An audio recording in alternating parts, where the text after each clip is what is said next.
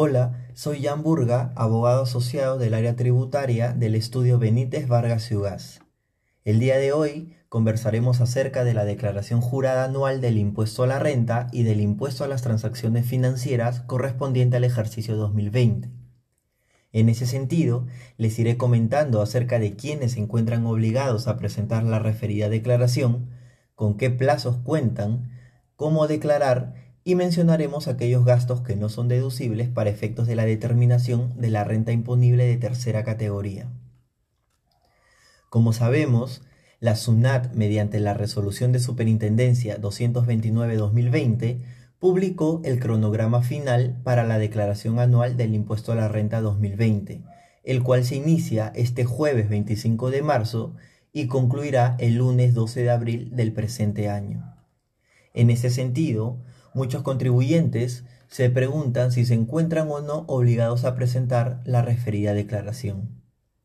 Respondiendo a la pregunta, indicamos que te encontrarás obligado a presentar la declaración del impuesto a la renta 2020 si eres una persona natural, sucesión indivisa, sociedad conyugal que determine una deuda por pagar,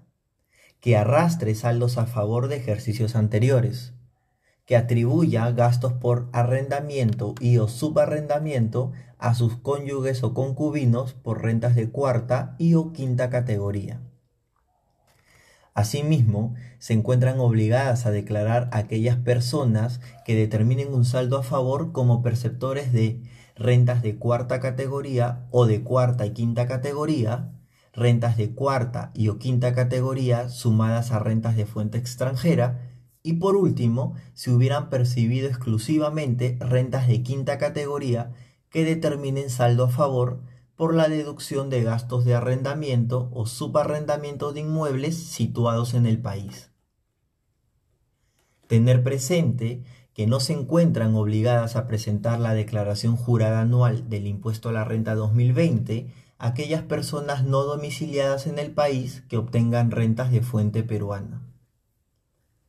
Las personas que se encuentren obligadas a efectuar la referida declaración deberán hacerlo mediante el formulario 709, el cual se encuentra disponible en su NAT virtual, al que pueden acceder mediante su clave SOL. Ahora bien, respecto a las personas jurídicas, estas se encontrarán obligadas a presentar la declaración jurada anual del impuesto a la renta siempre y cuando hubieran estado afectos al régimen general y o al régimen MIPE tributario del impuesto a la renta durante el ejercicio 2020. Recuerden que no se encuentran obligadas a presentar la referida declaración los contribuyentes acogidos al nuevo régimen único simplificado y al régimen especial del impuesto a la renta. Sin embargo, si durante algún mes o periodo del año 2020 su empresa se acogió al régimen MIPE tributario o al régimen general, entonces deberá presentar su declaración jurada anual con la información que corresponda desde su ingreso a cualquiera de dichos regímenes hasta el 31 de diciembre del 2020.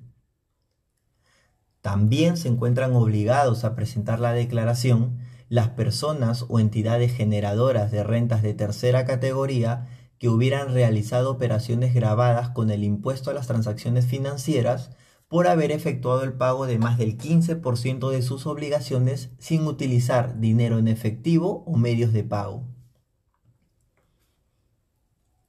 Ahora bien, los gastos no deducibles son aquellos que no están relacionados directamente con la actividad económica del negocio o la empresa y que por tanto no se pueden deducir a la hora de pagar los impuestos. La ley del impuesto a la renta señala que no son deducibles para la determinación de la renta imponible de tercera categoría, entre otros, los gastos personales y de sustento del contribuyente y sus familiares. Los comprobantes de pago relacionados a estos gastos personales no serán deducibles para la determinación del impuesto a la renta y no otorgarán derecho al crédito fiscal respecto al impuesto general a las ventas. En caso utilicen estos comprobantes, estarían disminuyendo de manera indebida el importe de sus impuestos, en consecuencia, serían sujetos de sanción al omitir el tributo por pagar. Por otro lado, no constituye gasto deducible las multas, recargos, intereses moratorios previstos en el Código Tributario y en general sanciones aplicadas por el sector público nacional. Asimismo, las donaciones y cualquier otro acto de liberalidad en dinero o en especie, salvo lo dispuesto en el inciso X del artículo 37 de la Ley del Impuesto a la Renta. Tampoco constituye gasto deducible aquellos gastos cuya documentación sustentatoria no cumpla con los requisitos y características mínimas establecidas por el reglamento de comprobantes de pago, también los gastos sustentados en comprobantes de pago emitidos por contribuyentes que a la fecha de emisión del comprobante tengan la condición de no habido o la SUNAT le haya notificado la baja de su inscripción en el registro único de contribuyentes.